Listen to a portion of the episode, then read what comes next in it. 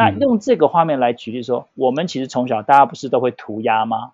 拿着蜡笔，拿着粉笔，到处乱涂吗？涂家里墙壁，涂学校墙壁，那总是干嘛？要不是被爸妈 K 一顿，要不然就被老师 K 一顿。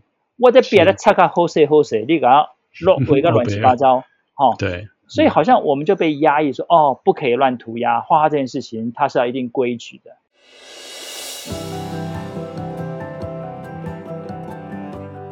今天非常荣幸邀请到郭金福小郭老师。来上法师五十三参这个节目，其实我最近自己的社群媒体上面有很多听众朋友啊，就是我自己的朋友都会 po 他们最近去看盐田千春的展览哦，因为台湾之前两个月疫情的关系，所有的公共场所场域都封闭嘛哈，后来好不容易降级了，很多朋友就开始会去又回去做一些娱乐生活也好，或者是自我充实，所以呢，今天就非常荣幸，就是有这。这个因缘邀请到老师来上我们这个节目。老师其实在台湾是非常专业的这个艺术导览老师。之前我在访问老师之前，其实我有做了一些功课，然后老师也给我他的一些背景资料，就是他其实在他是故宫特展的专业导览人员，那曾经也在这个台湾的历史博物馆导览过。那现在。好像有更多哈，老师现在还有在什么一品书店，还有雅痞书店是特约的讲师。那当然前面讲那个故宫老师还是有继续嘛。那老师您本身是以前就是从事，或者是你以前念书就是这方面的专业吗？OK，我想先跟小禅法师的这些听众朋友们大家问好一下。我是大家口中比较熟悉的小郭老师。那今天很高兴，我们接受小川法师的访问。那我们也是跟大家聊一聊，可能在疫情后这段期间，小川法师有一些想法，那大家可以很轻松的，可能跟着我们的脚步。来听听呢，我们生命中一些特殊的故事，顺便跟大家聊聊我们的看法，给大家做一些参考。是，是、呃。刚才小邓法师有提我哈，我自己当然本身是在大学研究所，都是跟美术相关的科系毕业。那其实比较特别是，嗯、呃，我毕业以后，因为我是念师大，那所以呢，哦、我到高中去教了呃美术啦、设计啦、摄影这些相关的课程。那当这个过程当中，其实教了蛮长一段时间。对，嗯、所以在教学生涯当中。呃，如果法师问我有比较特别的事情嘛，就是我自己因为教学的关系，所以我希望带孩子们可以到户外去看不同的世界。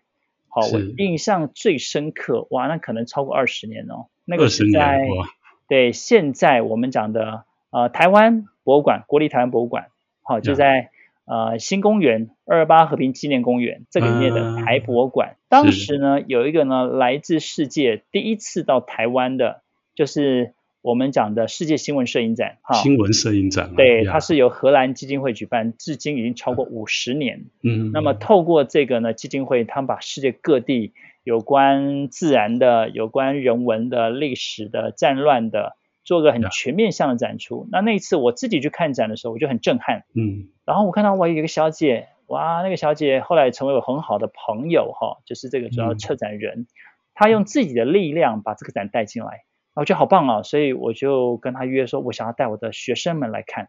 所以老师，您在带学生去之前，你自己会先去？是是是是做功课，是、哦、非常认真。那个时候，对，就是当我自己要先知道他的啊、呃、展览的架构，那我看了以后，我什么样的感受跟感动？哎、嗯，我希望回去跟学生做这样的分享。好，所以就这样子，从那一次开始，那之后呢，启发了很多很多场哈啊、呃，接着带学生这样看很多。这是第一场，那第二场其实印象最深刻是在二零零八年，当时来自呃意大利呃维也纳艺术史博物馆，就是哈布斯堡家族一个很棒的展览。好，他呢呃那个展览呢叫华丽巴洛克，就是我们熟悉的什么鲁本斯啦，好一些西方艺术大师这些大作，好真迹来台湾。那那一档是非常非常精彩啊，所以我那次当然做足了功课了哈，不止带学生，我也在现场导了很多场，那么让很多的观众他们来看了以后，觉得哇很有收获这样子。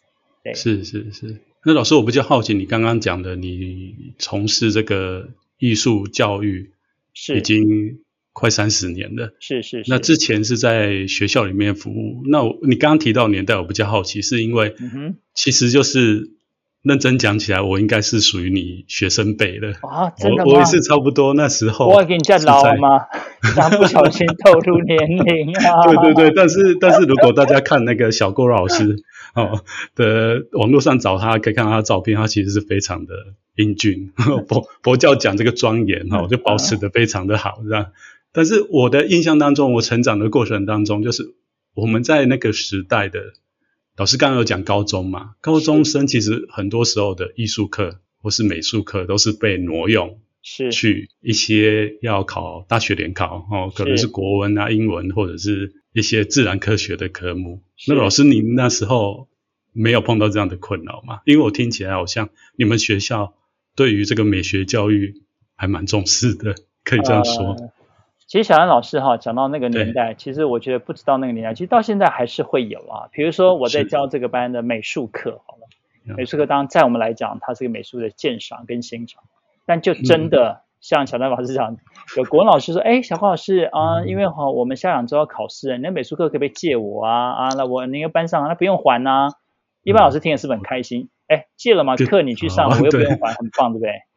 通常我就会非常非常严肃、很正式，会跟这个老师说啊啊，老师，如果您真的需要课的话，那我可以帮你问问他们班的导师。但是我的美术课也有我的进度，那我觉得美术对学生也很重要，可能在我这学期的进度比较不方便借你。嗯，所以我的意思说，当老师自己对于自己的专业有尊重，而且你觉得他对学生有一定程度的影响，那你在自己尊重自己的情况之下，人家也不会说。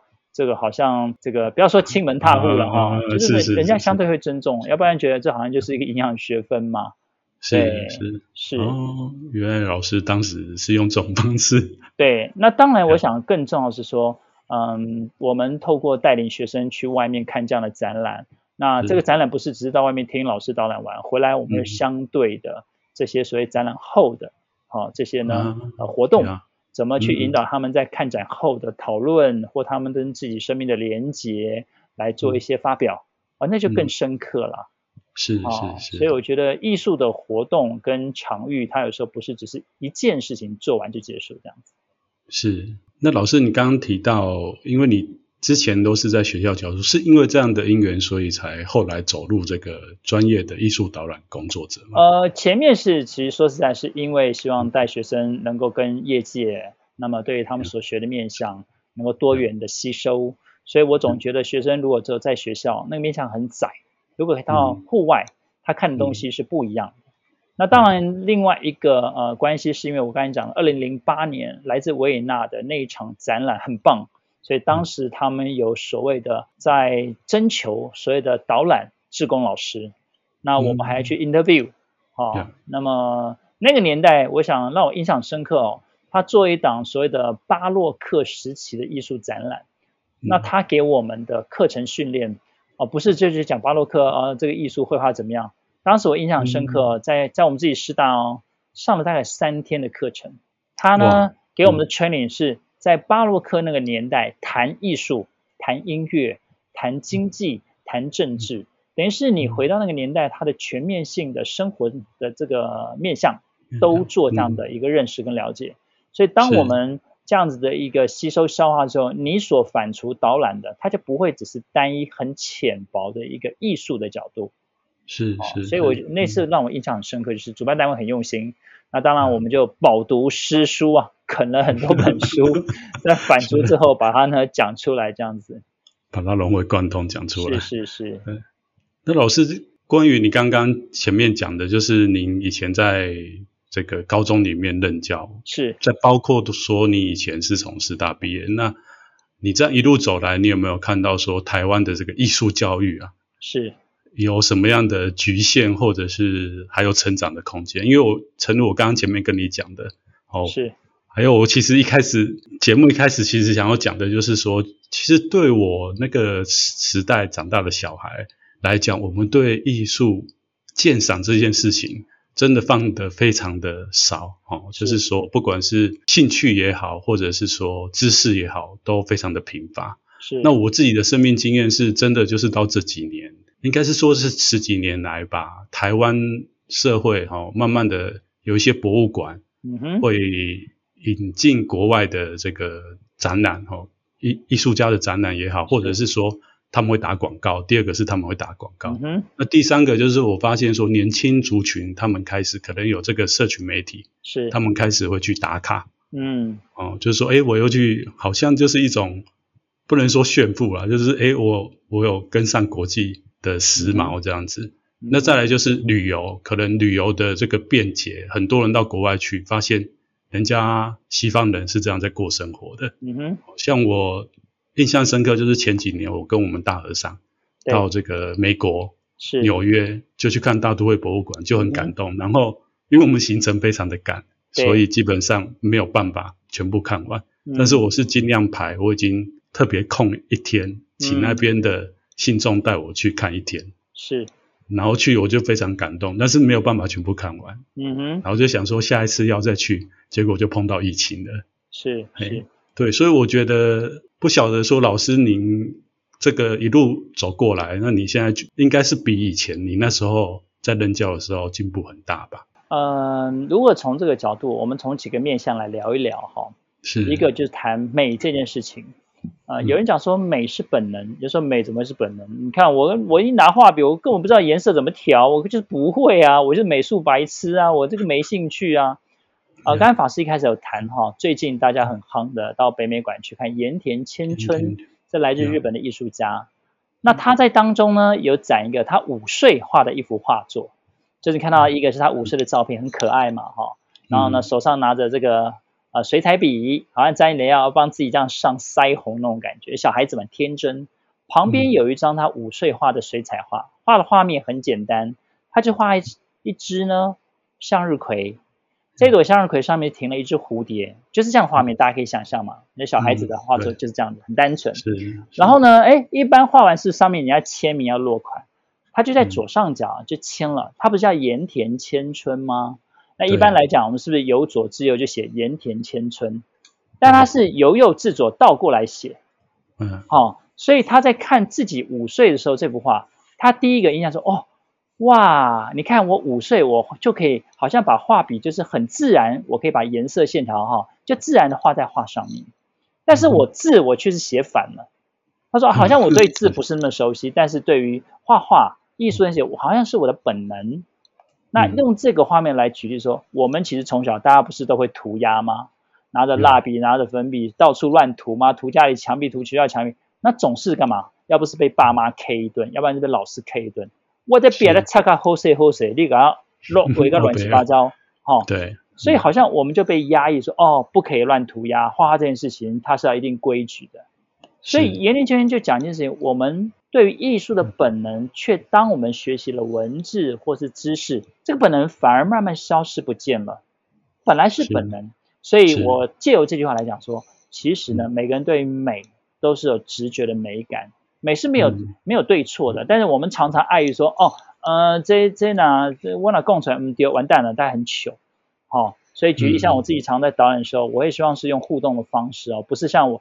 啊，我像这个录音机一样，把这个知识讲完就好了。巴拉巴拉一直讲的。对，所以我在互动过程当中，我常常会问这些观众说：“哎，你们有看到什么？哦，或是我讲完这个故事，那你有感受到什么？”我就发现现场很好玩，你知道吗？那永远回答我都是那些小朋友，哇，直觉举了手就直接回答。然后那些成人们，你呢看到他眼神赶快撇到旁边，生怕被老师点到名。嗯觉得哇，等一下要考试这样子，有考，所以就讲到说啊，在这个艺术美感这件事情，我们如果把我们的那个很纯真的，像童年对于美这件事情这么单纯的一个心情，把它拿出来，把它重新找回来，艺术这件事情是很纯真、很单纯，没有太多所谓的啊、呃、知识性的包袱。好，我觉得这件事情很重要。那第二个面向是刚才啊、呃、小梁法师刚刚提到说。嗯如果以所谓的这些嗯，我们讲说国内这些啊艺术策展单位哈的角度来看，我刚才讲说在二零零八年那一档，我觉得很棒哈，那一档是当时的这个十亿的这个呢，他们来做这样的一个展览，那策展人非常用心哦。但这几年我也不可讳言的说哈，因为毕竟嘛，这种商业性你一定要将本求利嘛，你要有这个正的循环才能持续办嘛，所以大家会希望在。人潮在票的这个收入上面有一个很高很漂亮的数字，这是不可讳言的嘛哈。那当然我觉得这是对的了，但是也因为这样子就会造成说很多的展场，嗯，就像刚刚这个呃法师讲说，您去美国大都会博物馆，你可以看到，哎，现场可能有些小孩子就拿一个纸笔在地上画啊，甚至我们看美术馆，有些人就哎架着画架就在那画画啊，他临摹啊，可是我们在台湾好像这样事情是不可以的。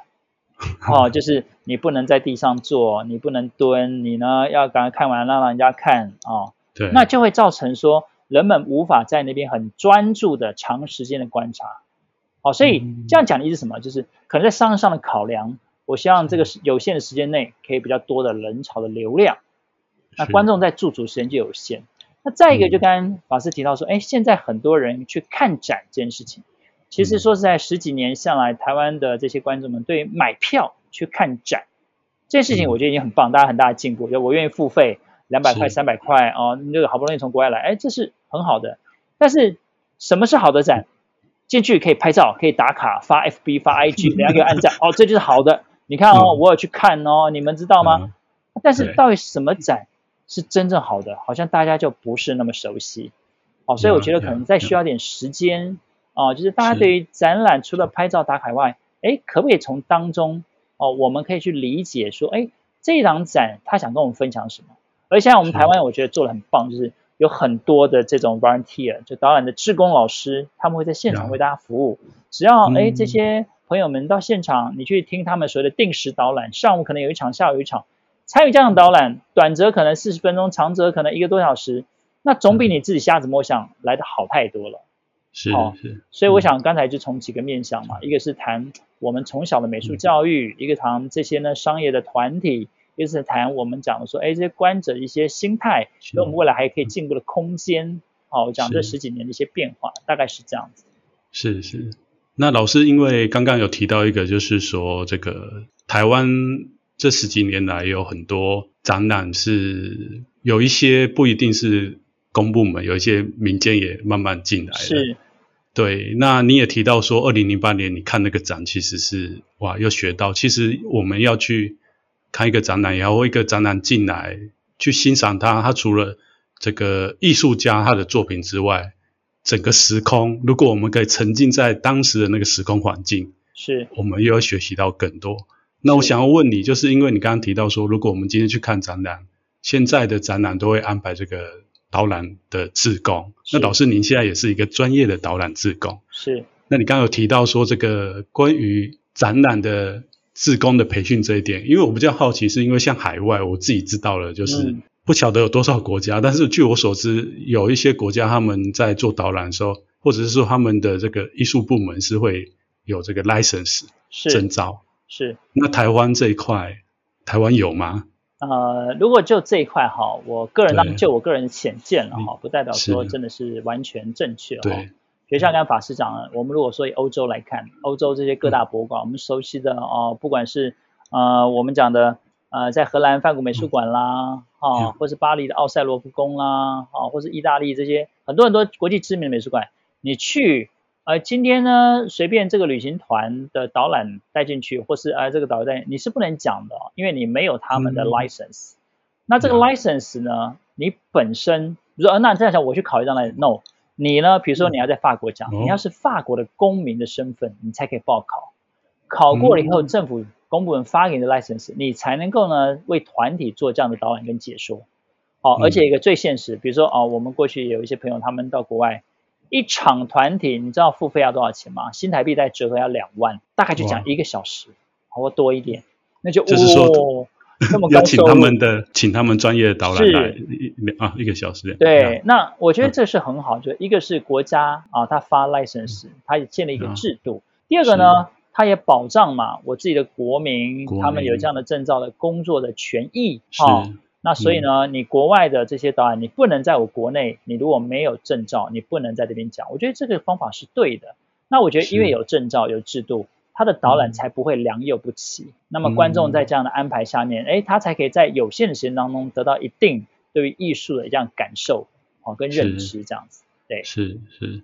所以老师你。也是期待台湾慢慢，或者是未来有这样的一个制度的导呃，这个部分就是我们还可以有很大进步的空间了哈。因为目前我们大概各大的呃一些展览，如果以私人来讲哈，他们招募很多的导览志工，那当然这些导览志工都是 no pay 的啦，哦，都是 no pay 的，哦，那我觉得大家可以趁讲，但是因为 no pay，有时候大家不是那么珍惜，或者搞不清说这些导览志工全然他是呃义务性的来付出，他并没有跟你收费，哦，但是其实呃我们在做这样的事情，我们要做很多的功课，你要读很多的东西，才能够去把这东西反刍出来，哎，去跟大家做分享这样子。所以，像老师，你是那个台湾最大的，这样讲不知道适不适合，就是故宫专业的导览，所以连故宫他们的这个特展的导览也是。呃、故宫哈，这样讲了，如果公部门来讲，故宫是一个很重要的代表。那故宫在导览这件事情，其实呃，他们是很严谨的哈。怎么说呢？他那故宫分好几个科，比如说你要导书画，你要导铜器，啊，你要导什么瓷器等等。这些都每一科你要考过，你才能够导。哦，所以要核发通过你才能导览。啊。但是做整体，比如说今天啊、呃，任何一个团体进故宫，如果他们呢呃行文给故宫哦，同意说我们会派导览老师去为你们导览，这是都不收费的。哦，这是不收费的啊。当然我们也知道很多的民间的一些旅行社的公司，他们自己有自己的所谓的导游啊，干嘛进来啊？他们是带着团的，就是他们跟自己讲干嘛。但是也因为我们讲说。那旅行社这有时候就会有参差嘛。那我们常常也在现场会听到说，哇哇啊，有些东西他根本就是讲错了，或者说 啊，他可能就讲了故宫三大故宫三大宝，讲完以后哦，你们看一下啊，这个展间哦，这里红杉很棒，但这里不能买啊，等一下我带你们去可以买的地方，我 就是为了商业利益嘛哈。那这个东西当然呃，看要从什么面向来切了哈。我们当然期待说，如果可以的话，由我们自己国内的公部门，比如说哎，故宫是个龙头哈。能够建立这样的一个制度，那么可以用国外的方式来做，这是我们期待的。关于这个，就要接着问老师，是，就是说，因为你现在都从事这个艺术的导览，是，那一般像我们一般民众，或者是像像我小禅一样，哦，我们今天要去看一个展览，因为老师你知道吗？就是你刚刚前面虽然有讲说，其实美这个东西没有绝对的对跟错，是，好，哦，那每个人他天生就有他所谓的美感，嗯哼，也好。但是我们现在去看很多展览，或者是我们可能还是在那个框框里面，我们总是会觉得说，哎，美它好像是有一种可以追寻，或者是有一个标准在哪里。是。那关于这方面，就是也要想要请教老师说，像你在导览过程当中，你是怎么样引导一般社会大众哦，去发现他们自己内心就。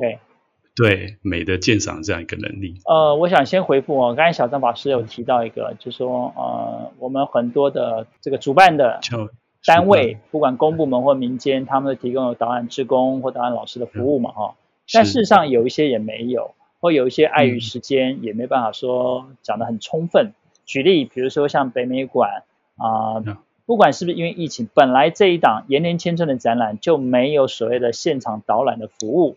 好、哦，或者在我们讲一个大家也蛮熟悉的奈良美智，之前在关渡美术馆，现在移到高雄，他们在现场也是不准拍照，那更不要讲说提供导览。啊，那像观众你说，那老师你这样讲，那怎么办呢？那我都没有背景知识，我怎么去了解呢？好，所以像这个部分就有几个，一个当然你可以自己透过呃网络搜寻哈，这个上天下海的到处搜寻，那另外一个是。呃，我自己个人除了做导览，呃，我也有像刚才法师讲了，我有做一些艺术讲座，那甚至在我个人的一些平台上也有做这样的讲座。举例，比如像延年千春或是奈良美智这两位艺术家，哎，我会透过艺术讲座。那么这些呢，观众如果您有兴趣，当然它是付费的哈，你进入这个艺术讲座，报了名进去以后，哎，我就会带领着大家来去观看，哎，这些艺术家他们的生平，他们的原生家庭对他的成长的影响。乃至于他在求学阶段创作这样，哎，他生命当中的一些转捩点，为什么他会有这样子一个风格？那么截至目前，他可能分几个时期。那再一个，哎，他的几个风格的作品，我们怎么去欣赏，怎么去认识？那你有一些这样的一个概念，然后可能在听完我的课程分享之后，你再去看现场，哎，最起码，哎，你就不会说这个外行的，只是哎，这个呢看热闹嘛，就哎，我也是懂了哦，这里面要看什么看什么。好，所以我想，一个是说，也可以透过说，哦，我们这样的一个讲座来做分享，跟先期的功课的一个打底。那再来一个呢，刚刚啊，小亮法师有提到重点，就是说这种美的事情很直觉啊。那我们怎么去导览？因为他们说，哦，现在 yes or no，大家打圈打叉就结束了嘛，哈。是是。啊，举例，比如说，呃，我曾经导览范谷，哦，范谷展，大家很熟悉范谷，因为三十七岁就过世了嘛，哈。是。那对于这样的一个三十七岁就过世的一个很年轻的艺术家，我们怎么在有限的时间当中去分享？第一个，我觉得大家要知道说，每一个艺术家其实很重要是他在他创作一定会受当代他创作那个当代，除了艺术，当时的政治，当时的文化，还有他身边的这些朋友们很深的影响。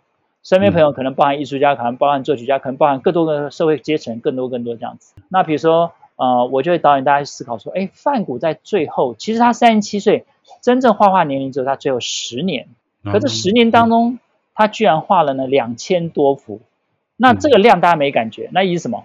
三天就画两幅啊？请问我们各位听众，好吧，你有没有这么认真？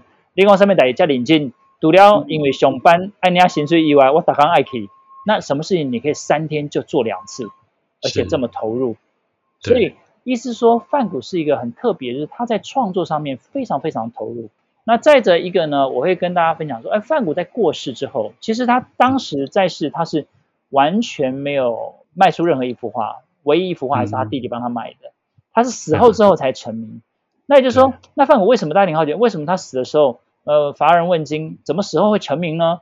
哦，是因为现在大家艺术史学家研究啊，他越来越厉害，当然这是功不可没。可是最重要是因为。啊、呃，在他生命当中一直支持他的弟弟西奥，嗯、还有他死后，他呢、嗯、没有把他画作变成现金卖掉，他的弟媳乔安娜，嗯、还有呢、嗯、他未曾谋面他的侄子，我们把他叫小范谷，他们都在梵谷过世以及他弟弟过世之后，把他的作品持续的推广办讲座，然后呢，甚至于呢，哎、嗯，最后这个小梵谷长大以后呢，他跟国家荷兰政府要求说，如果我愿意把我所有大伯的画作通通捐给国家，好，免费哦。但有个条件，也帮我大伯盖专属美术馆。所以呢，他不是画家，但是他参与建筑设计，所以完成了荷兰的梵谷专有的国家级的美术馆。所以因为这样子，你看啊，有乔安娜，有小范谷的推广，还有西奥呢，在他范谷生前对他的帮助，所以才成就了范谷在后来他的一些画作拍卖屡创高价。还有广为人知的生命故事，所以当我讲到这里的时候，我就会反问观众们说：范谷一生当中的贵人，你看有他弟弟西奥，有他弟弟乔安娜，有他未曾谋面的侄子小范谷。那各位观众、各位朋友，我们生命当中是不是也有一些贵人？可能是我们的家人，可能是我们周边，他可能在我们的工作上，在我们求学不同阶段，他也是啊。好，所以如果我们可以把这样子看过展览之后这样的一个心情带回去到我们生活里面。你是不是可以结合？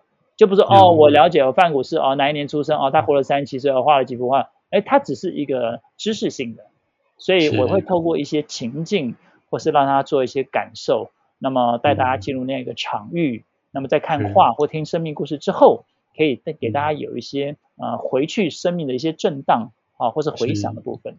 老师介绍非常清楚，害我现在都有一点头脑卡住。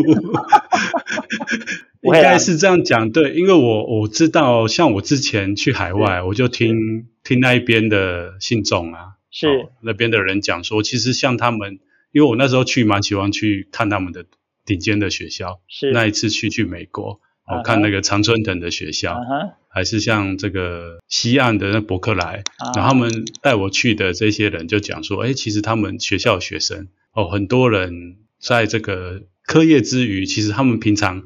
社交圈里面都会讲说，嗨，他们对某一个艺术家或某一个艺术哦有什么样的见解，他们就会讨论这些事情。嗯，然后我在想说，哎，我们东方哈，我当然可能只能代表台湾了哈。是。那我们好像在我们生命当中，这个艺术这部分好像一直都没有这样的认知。那包括老师你刚刚在讲，我才想到说，哎，真的，我们今天去看一个展也好，或看一个作品也好，嗯，里面是有。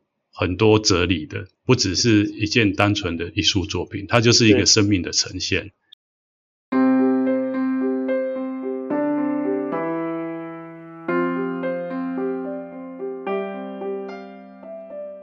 也想要请教您，就是说，像您是一个专业的艺术导览员，是。那我们其实，在录这一集之前，也跟老师稍微小聊一下，就是我觉得您更像是这个艺术创作者的。生命代言人，因为我们知道看一个作品，有的时候这个艺术家他会创作，他有很多情感，是，或者他对美的一个感受、认知，他把它变成一个物质，从精神变成一个物质。对。可是我们可以看到，就算当代也好，如果你去访问这一些创作者，有的创作者他是不善言辞的，是。或者是在我们的这个言语当中，我们是很难找到对应的文字去叙述。嗯、可是我发现老师您好像不叫没有这个问题，是因为你本来就博学多闻，还是真的就是要多多训练？呃，其实像。呃，小张法师老师讲哈，其实说在我我没有那么厉害啦，我觉得其实应该就是一种生命的累积跟体验啦。其实刚才小张老师讲的非常好哈，就是很多艺术创作者他们透过各种形式创作出来各种不同形式的艺术作品，但是对于我们观众，我们大部分是靠视觉、听觉嘛哈。那有时候他们这些创作者不一定在语言上或文字上他这么擅长，他可能在他创作形式上他的强项。所以刚才小张老师讲了，我觉得很好那个比喻说，哎，我们很像艺术家的作品代言人，哈，我觉得比喻非常好哈。就像我再举个例子，比如说大家很熟悉梵谷的呃《Starry Night》星夜，对不对？整个天空暗暗蓝紫色的，然后画面这样涡流这样卷起来，我看起来好 colorful，然后充满了这种很很很美丽的这种画面哈。那当然，我们在讲这个时候，我会透过色彩的方式来带入大家，就是啊，带入各位在这种暗夜，我们常常暗夜的时候是蓝黑色，对不对？你看天空这个星怎么样可以变成好像一个涡流哈，彼此这样相连，好像在闪动。好，那前景有个丝柏树，其实就是一个松树哈，那个丝柏树就是松树。然后呢，前面三分之一有那种很矮小当地的这个房子，然后在暗夜里面，哎，你看到房子里面有微微的灯光。那我们看起来这幅画作是梵谷代表作《Starry Night》啊，星夜，非常非常的美丽而壮阔。那在欣赏完这个东西，当然我会呃讲完刚才那个故事，我说，哎，其实前面的丝柏树的造型很像一颗一根蜡烛。那那根蜡烛呢，它矗立在呢前景，就像范谷他呢把这个蜡烛啊，人家呢是一辈子可能花七八十年，他是三十七年就一口气把它烧完了。所以呢，范谷呢，常常人家喜欢说，哎，燃烧的灵魂。就是他用他生命啊，所有的力量，不计代价，不计后果，一次就把它全部哦烧光了。所以在那幅画里面呢，我一方面会带大家去欣赏这样的色彩，这样的夜景。可更重要的是，范谷做这幅画的时候，他在哪里？不是开着冷气，哇，吃着披萨很开心这样子，跳开连追球，哇，这样这样盛夏里面这样做，不是诶，他是在他病发，被呢所有的这个邻居们。联名签署，强迫他一定要去住院，因为生怕他呢，在那次割耳事件以后，嗯、是不是？哎、嗯，我家小孩哪一天也被他割了？嗯、所以范谷是半强迫、半自愿的住进了精神病院。而刚才讲的那幅画，是他在精神病院，就圣雷米疗养院所画的。好，那大家听到这里可能还没有感觉，那我再讲一下，他呢在精神病院，如果状况好，他可以到这个精神病院里面的花圃啦，或周边走走看看嘛。可是如果发病，院方觉得他很危险。就把他关在锁在他的小房间，那里面可能就一张床啊，啊，家徒四壁啊，然后望着小小的窗口，只能看到外面这样子。那各位想看，如果当我们生命、我们身体是被这样拘禁在一个这么狭小的空间，你的心灵是非常非常的恐惧、忧伤的，你怎么还能够画出这样的世界？你不觉得范谷实在太厉害了吗？他是望着那样子在身心被这个呢拘禁的一个空间里。望着小小的窗户，望向这个呢天上，画出他心中的那个艺术世界。所以，其实范谷这幅画也给我个人很大的启发，是：诶，当我们生命碰到很大的低谷或黑暗，我们想想范谷啊，他没有放弃啊，他还是持续的画啊，画出让我们永垂不朽啊，我们非常动人的这幅画面啊。那当我们面临这个生命低谷的时候，哎，你想到梵谷，我就觉得可能好像我也没比他惨嘛，再惨我也没被关起来嘛，再惨我还可以出去，对不对？我可以叫 Uber 嘛，叫外送啊，哦，然后呢，这还很方便啊，所以这样比起来，哎，可能觉得哦，好太多了。所以呃，我觉得有时候艺术它的呃一个很棒，我个人觉得说，它不是只是当做一门学科，我们可以透过艺术家的绘画，透过他当时创作的心情。透过他的生命故事来对应我们自己生命当中，哇，原来从这艺术家当中也可以给我们生命一些启发跟看见。是老师，你刚刚这样讲，我就想到说，刚好我在跟老师做这个访谈的时候，我们的那个冬奥刚结束啊。那其实这次奥运大家应该印象也很深刻，就是当然夺牌是一个大家都很关注的事情，不过或许是因为这些。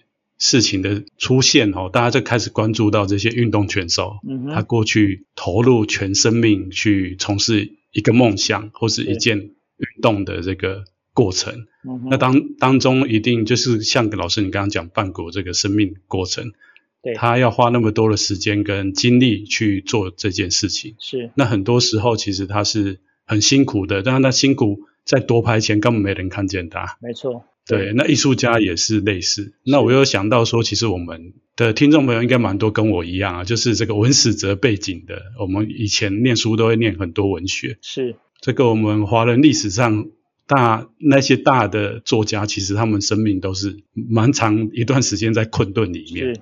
透过这个诗词，其实展现那个生命的光彩，又是更加的深跟打动人心。是。所以老师，您刚刚这样子，我就在想说，我那时候怎么没有碰到像您这样的艺术老师？嗯，搞不好今天就不是来出家，就是变没有了。没有，今天我们就不会这段访谈了。是是是是，我们就不会有这样访谈，我们可能互为那个呃竞争对手。没有没有，就是老师您这样子教书过程，应该蛮多学生会。受到您的启发，不管说他后来他人生之后哦，就是会不会对艺术，就是也是成为这工作的一部分。但是我觉得在他们生命过程当中，一定会记得说这个美学的重要跟艺术的重要。像小张老师提的这个，我不敢讲说哦，我们结了多少的果子了哈，但我觉得其实就是用生命来影响生命了。我个人也很感谢他们在过去我的教学生涯当中给我很多的丰富。因为他们诶让我要不断的精进，不断的学习，我才有办法去分享。那其实当然，如果就专业上来讲，也很多的学生可能他们走入了所谓的艺术创作，哈、哦，有人走入专业的领域，可能相关不管是建筑啊、服装啦，哈、哦，或是影视产业等等。但我可能更感动，哎，老师，我跟你讲，我呢下次哦，我要去第三世界，我已经报名了。然后呢，我们催你完，我们要去第三世界服务，哎，啊，就 NGO 的这种志工服务啊，我觉得好棒啊，我觉得。很为他高兴，跟为他祝福啊、嗯，或者也有一些啊朋友啊，他们是在西藏的高山那个高山学校里面呢，哎、嗯，在那边去为当地这边做服务，我觉得好棒哦。那我我只能讲说啊，或许或许可能千万分之一，当时我们撒的种子，啊，可能今天哎有一颗种子发芽，啊，哪怕可能是撒了几百颗，就一颗，但我觉得也就足够嘛，哈、嗯。其实我们当时也不是为了这个，但是我觉得就是、嗯、呃，你不知道在什么时候，因为你这样的带领，可能影响了某一个人，或者呢，你也不知道什么时候，就像哎，有人说，哎，小郭老师，哦，那次呢听你在哪里导览，我觉得好棒。我说，嗯，哦，真的，谢谢你。其实我根本忘记他是谁，我根本忘记是谁。对，但是 也有很多人可能啊，当时你讲的某句话，我很受感动。我说哦，谢谢你，其实我也忘记我讲什么，但是我觉得秉持一个是，哎，我们当下最真诚的感受跟感动哈，大家都是在那个现场有一个共感嘛，那彼此那里面所交流的部分，其实我觉得彼此都受惠，哦，所以其实回归来讲起来，我觉得收获最多的其实反而是我自己，要谢谢这些过去曾经很愿意跟着我看展览的学生，或是愿意听我可能这样分享的这些听众或朋友。好，让这个导览呢，它可以透过这样的分享，大家可以觉得哦，原来看展览没那么难，原来看展览可以很生活化，原来看展览也可以讲出没有标准答案的答案，而不用觉得很丢脸。哎，因为我印象很深刻，当时我在历史博物馆，我记得那一次啊是讲莫内吧，然后我印的印象里那次馆方就说，哎，小郭老师，哎，我们对面哈那国语实小哈那个美术班师生哈要来展览，哎，可不可以请老师你来帮忙带？是我心想说啊，你们自己 馆内不是有专业的 人员吗？怎么要找我？他说啊，因为老师你是这方面专业。我说哦，那没关系。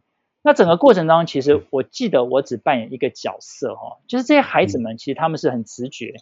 哦，透过刚才那个方式，我带领他们讲了故事。哎，你有没有看见什么？不管是在画面当中的线条啦、色彩啦、造型啦，哦，或者他们观察到什么？哦，我觉得好棒哦！有些东西是我没有看到的，然后我就一直鼓励他们。然后我觉得嗯他们很棒，给他们真讲，越讲越多，孩子们越讲越丰富。到最后我说，哇，小郭老师真的很谢谢你们，今天你们看到好多东西是我没有发现，甚至于下次我做导览，我会把你们的这些东西跟其他观众分享。所以你说到底是谁受益？其实我觉得我可能收获比他们多啊，因为孩子们的眼睛是很纯真的，没有带有这种压力的，他们回答东西是用他们内心的心眼来看的。对，所以所以我想。啊，我也很喜欢罗丹一句话哈，罗丹就说，这世界不是缺少美，而是缺少一双发现的眼睛。我们常常觉得啊，要有美感，可是我们常常没有用心去感受。是对，那用心感受就没有对错嘛，就没有所谓的是非嘛，因为每个人的感受不同嘛。嗯，对，对。老师，你提到这一点，其实跟佛教讲的东西有点类似，但是我们这个比较柔性的，不能在跟老师的访谈里面讲太深的东西，不然我听众会想要转台，想说好不容易那个小禅法师邀请小郭老师，结果还在那边那个宣教，这样不对哦。没有老老师，你刚刚讲的，其实我就想到古人讲说是个教学相长，是没错。看起来你生命经验好像蛮多，因为我我我其实忽然脑中刚刚你在讲，忽然想到一个，因为我的节目名名称叫不设限嘛，哈，就是很跳痛的问题。对，不晓得在你的这个导览的生涯里面有没有碰过那种，真的就是民间在高手，哎，高手在民间，我讲白了。嗯，有。我看展的人其实非常的专业，然后是不要说纠正你啊，可能是会跟你互动，然后你才发现哇，这个这个人懂那么多，或是对这个作家哇，他是他的粉丝啊，或者他就是一直追踪他啊。是，呃，这个问题非常好，我印象很深刻。有一次我记得是在故宫，有一档是普希金，好、哦，这个来展的展览很大。然后呢，因为你知道主办方嘛，他们当然为了说展场的秩序啦、维护等等，哈。所有的观众团体如果进来，你要预约导览，都要透过我们的导览的这个老师的安排嘛，哈。然后他们有个团体，好像是某个社区大学，我忘记是哪一个哪一个单位的哈。反正他们来就说，哎，我们老师他是外国人，他们念这个呢，整个艺术史他就很熟。你们老师有比我们厉害吗？你有比他强吗？我们老师为什么不能讲啊？那当然。啊、呃，这个主办方就是很委婉跟他说啊，不好意思，因为等等等等，所以还是我要请我们老师，导演老师来为你们做讲解，这样。好，印象就很深刻，一团人不进来了吗？那我是不是出去接了吗？我就跟他们自我介绍啊，各位好，我是今天导览老师小郭老师。然后当下我就发现，他们那个外国的老师跟他们带队那个班长吧，就是一脸不屑的看着我，距离在四五步，远远用眼角瞟着我。然后呢，那当然，我想我们还是很依照我们平常的步调就开始讲嘛。讲讲讲，哎，发现他们就靠得越来越近，哎，讲到后来根本就待在你旁边听。那当最后讲完以后啊，我说啊，不好意思，今天哈，在这个呢专业老师面前哈，真是关公耍大刀了哈。那不知道说老师们还补充什么干嘛？哦，他那个班长跟那个老班长说，哦，没有没有，小老师你今天讲的非常好，非常好，真的非常的完整。嗯啊，我举这个例子，当然不是说啊，我们自己真的是多厉害，我只能说我们很认真的准备，很认真的预备，不管在整个这个艺术展览的知识性，那更多是我刚才讲，可能在生命的部分啊，可能在欣赏鉴赏的部分，我们有这样的互动的方式，所以我要讲说，有时候听众观众，您刚才讲说踢馆好了，我觉得这一点也是我们要注意的，就是我自己的 training 的一个啊很重要的原则，就是我们说东西要有据。要考证，就像你今天写论文嘛，嗯、你你出处是什么？你你如果说感受没有关系，每个人感受不一样。但如果今天论到这个人，呃，他的一些很事实的啊、呃，他的年代啦，他什么等等这些东西，那你出处哪里？如果没有，你不能乱讲。那有时候我们也碰过哦，观众问到哦，真的我不知道哎，那怎么办？你不能瞎掰吧？我就说啊，谢谢小禅法师，你提的问题很好。那因为这个目前我没有研究。那是不是带我呢？这个查清楚以后，待会您留方便的联络的方式，我再跟您回报。嗯、我觉得其实观众会能够理解的。最怕说你不知道又瞎掰，又被人家抓包，哇！你逮起的大条，马上被扛。抓掉啊！所以对，所以我觉得有时候导览难免嘛，一定会碰到，因为每个人专长领域不同嘛。但是我们不要哎，这个知其所以然，哈，你才言之所以然。嗯、那真的不知道没有关系，我们就是学习嘛。哎，我觉得听众也都可以理解了。是，那接下来我想要问老师，因为你刚刚提到的部分，我就想到现在的电脑很厉害，是，哦，或者是说这个人工智慧很厉害，包括说我们现在去看很多展，其实都有那个导览机啊。当然，导览机可能没有办法像真人，哦，像老师您这样子，对，带着大家一起去去看展览。是，不过它这个一直发展下去，你觉得会？影响你们导览专业导览工作者未来的这个训练过程也好，或者是说这个工作嘛。因为就像你讲，有时候很多东西或或许在那个听众忽然灵机来了，然后问了一个问题，是你过去也没听说过，也不晓得的，你没办法回答他。可是现在大家都有手机，马上他就 Google，是，然后却却找到答案，是，对，所以这个挑战应该也是我我忽然想起来，呃，法师讲这个是很好哈。我记得以前某个大品牌的手机广告有一句 slogan：科技始终来自于人性，就是所有设计的东西哦。哦，我们随便讲，我们说 iPhone 好了，哦，嗯，啊，你说 iPhone 这个创始人哈，呃，当时呢他就讲了一句名言哦，他说。不要去问你的顾客未来的产品是什么样子，而是你要去创造，告诉顾客们是什么样的产品。所以贾博士在讲完这句话以后呢，改变了整个手机的世界。在一二十年前，我们怎么知道说哦，手机可以用 touch，对不对？我们怎么知道手机是用这样的方式可以用声控的？你你简直不可想象啊！但是回过来，科技始终来自于人性。我觉得人性分三个层面哈，就是身心灵。就深的部分，像刚才法师讲的，现在 Google 大神等等，你你这东西，你你要去背这东西给他听，不用嘛，他按下去就有了。所以我们不再跟他讲这个 knowledge。但是如果说我们透过艺术品，把他的生命带进来，把观众们的观察感受带进来，把这样的对话带进来，那那就不是所谓的 AI 可以取代，大数据可以取代，因为这个东西是很个别化的，很差异化的。哦，所以呃，诚如您讲的，在这样子一个呃数位科技各方面的发达下面，其实当然我们要去做努力的，不再是过去像我们背个大部头的书，啊，把很多东西装在脑袋里面，你那是这个细数加增的，啵啵啵这样讲，那个可能呃这样的比重或这样方式要做调整。调整。而我觉得更珍贵的应该是这样的过程。举例哈，比如说呃，我因为从这个呃退休之后，有些朋友说，哎，小华老师，那你现在退休，你可以带我们去。国外啊，看一看这些美术馆啊、嗯、建筑啊，实际为我们导览啊。那举例哈，我当时就带他们去梵谷，去荷兰。我们刚才讲对不对？去看梵谷。那去看梵谷呢？呃，不是说哦，那我们今天去美术馆来看梵谷的作品啊，吃马铃薯的人啊，他什么？今天开始讲说，我特别规划一个，是一般旅行社也不会规划啊。我带大家去看说，梵谷成为画家很重要，在他在三十岁左右，他当时呢经历了爱情的失败。经历了传教士的失败，最后呢，他选择回到努南啊，在呢这个荷兰的啊东南方一个小镇，他的爸爸在那边呢是牧师，住在牧师公馆。他回到那边花了将近两年，在那两年里面呢，决志要成为画家，每天背着画架上山下海，然后呢，方圆呢住家这十几二十公里，画片所有的这些哈景致。那我带大家呢到现场去感受。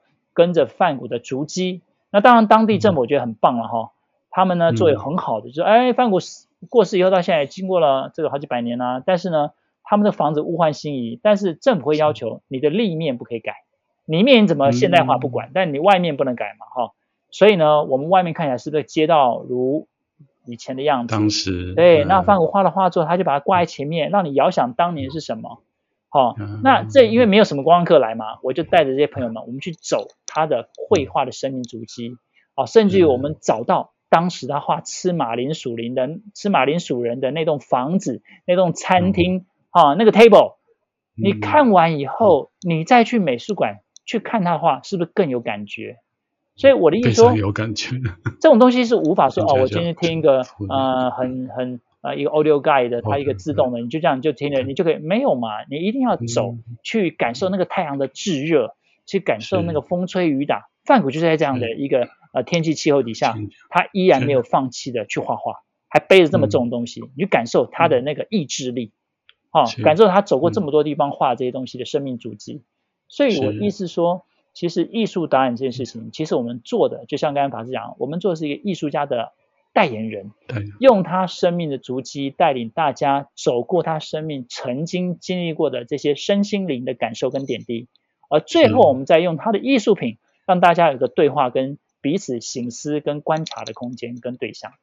是，老师刚刚做非常好诠释，我稍微补充，是，我觉得艺术品应该就是那一把钥匙，嗯，但是透过老师跟这个欣赏者之间，然后我们用那一把钥匙去做我们。跟这个艺术家的生命连接，是，然后去把他的生命的养分，我们透过这个艺术品，然后来丰富我们每个人的生命哦，因为我们也不一定跟这些艺术家或者这些文学家、运动员有同样的生命故事，是，但是这个艺术品可能就跟书一样，就是他们生命的精华。没错。那我刚刚前面问老师，这个主要就是因为去年开始这个新冠疫情在全世界肆虐到现在，我想老师的行程应该也受到很大的影响。嗯哼。就这一点，就想要问老师，因为像美术馆刚刚前面讲的，哎，台湾最近比较好了哦，开始有稍微降级，所以很多人他拿这个北美馆，它有一些措施啦，就是它一定要登记，然后时间到才能去嘛，哈、嗯，这个去看这个盐田千春的展览。嗯哼。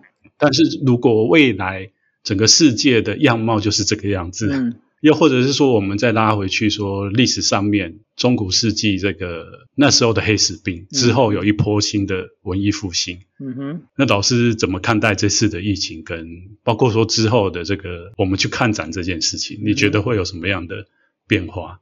呃，一个我想大家在去年哈，整个疫情在欧洲呃很强的一个状况，我们看到很多的数据出现，哇，对，原来在意大利的威尼斯水这么清澈，居然还有鱼。哦哦，原来日本奈良这些鹿，它跑去吃它该吃的草，而不是吃人工喂的饼。哦，啊，原来呢，自然界哇，因为人类呢，这个疫情得到很多的修复。哦，所以我有时候看待这个疫情，要看从什么角度。如果从在一个比较高的角度来看大自然，哎，其实我觉得反而是件好事。好，是。那再者，从另外一个当然人的角度，我们生活受到很多限制，很不方便，大家不能出国干嘛？但是我觉得，因为这样反而大家会更珍惜，所以更珍惜说、嗯、啊，还好啊，一准我有出国啊，我已经辛苦啊，今嘛不去北湖啊。那当然我相信啊，你看在中国世纪的这个黑死病，在那时候没有这些疫苗都度过了嘛，一定这件事情会经过哈、嗯。所以我觉得第一个是。大家一定要呃汲取这一次的经验，就是呢，我们对身边的这周遭的事物要显得更珍惜。好，那么更活在当下，而不是说啊，今天望明天，明天望未来哈。你要这边吃吃等。那再一个呢，如果说就导览这件事情，举例哈，因为我有一群朋友都持续哈，他们大概跟着我 十来年，跟着我看展览，后来呢也希望带他们出国等等。那我们有固定哈，呃，每个礼拜有生活美学的课程。那本来我的规划就是，哎，生活美学应该这样讲，最早他们是说有一批人呢，想要跟我上这个西洋艺术史，讲了两年，我说。啊，我看还是不要。你又不是要念研究所，干嘛搞那么严肃？所以后来呢，我就说那这样好了，我来规划课程哈。啊，一期十堂课，那里面呢，我们会安排看五个展览。但每一次看展览前啊，比如盐田千春，我针对这个艺术家做深度的介绍，他的生平、生命事迹等等等等等。那在看展的时候，是不是就要比较概念？好，所以呢，我是用这样的方式。好，那因为疫情来了，各位知道吗？从五月十八号，我们升为三级，是大家都不能出去了。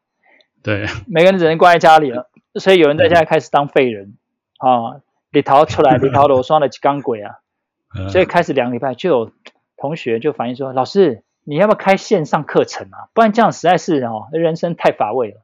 我说哦，你们已经受不了了，不错不错，所以他们也很棒，就是哎，我们大概第三周开始我们就恢复线上课程。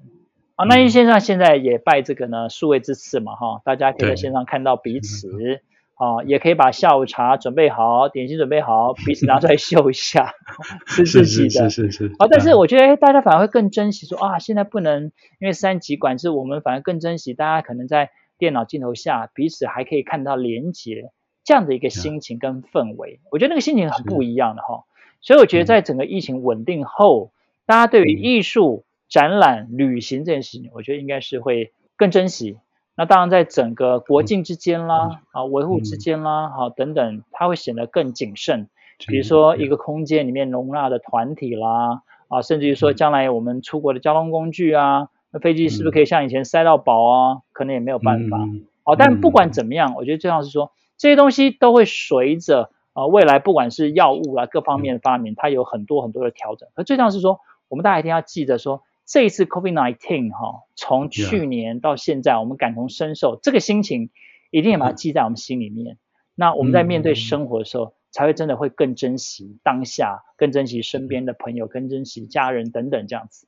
好，我觉得这是给我们更多的收获跟看见。是，老师刚刚讲的非常好，因为我觉得有时候我们真的生活太不能说舒适啦，就是太习惯于过去的模式，是，所以很多时候我们的心都已经失去那个对物或者是对自然还是对他人的那种温度。对，那这次是让大家可以好好的去体验一下不一样的，因为病毒让我们不得不从外转转到这个内心里面。没错，没错，对。然后另外一个老师提到，就是我自己印象也蛮深的，因为我有一段时间是去日本，然后那时候也是住关西，嗯、所以放假就常常去京都。那那时候一开始去的时候还没那么多人，后来因为我那时候是三一地震之后去，那三一之后，那时候台湾媒体也很夸张嘛，报的好像日本已经快要沉没一样，结果去那边根本没有，因为第一个是他们东北大地震，然后关西距离那里四百公里，你可以想象，就像。今天如果高雄地震，台北会有影响吗？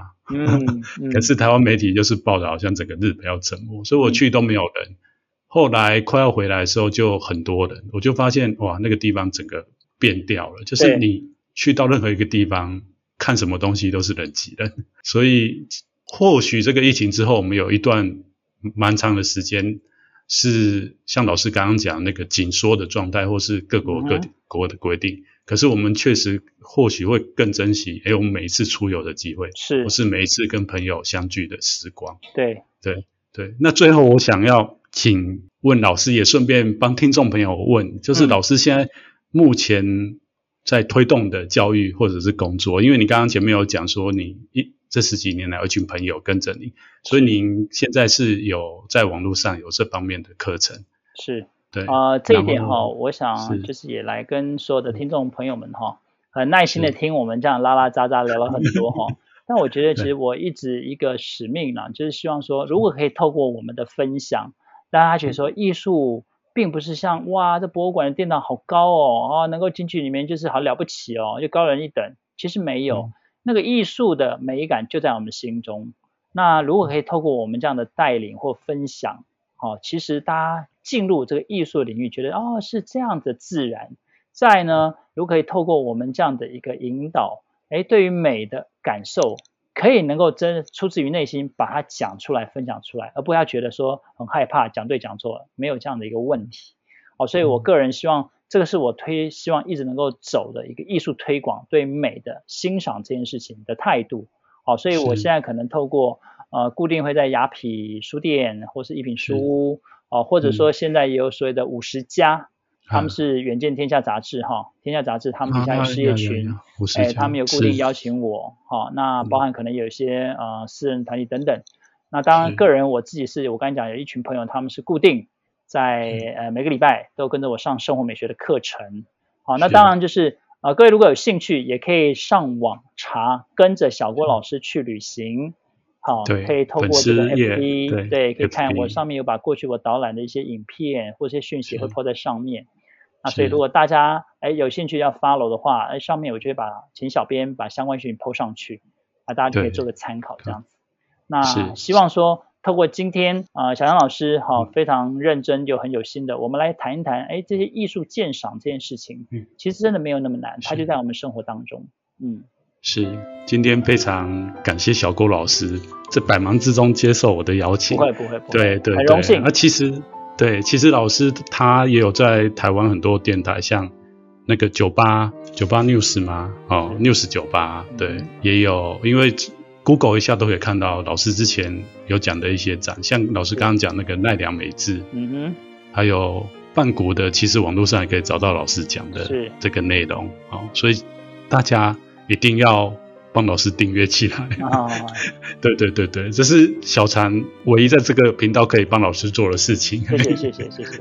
对对对对，那我们今天访谈就到这里。今天谢谢大家收听，也非常感谢小郭老师。好，谢谢小禅法师，还有所有的听众，我们期待下次再见面。谢谢大家。好，拜拜。拜拜。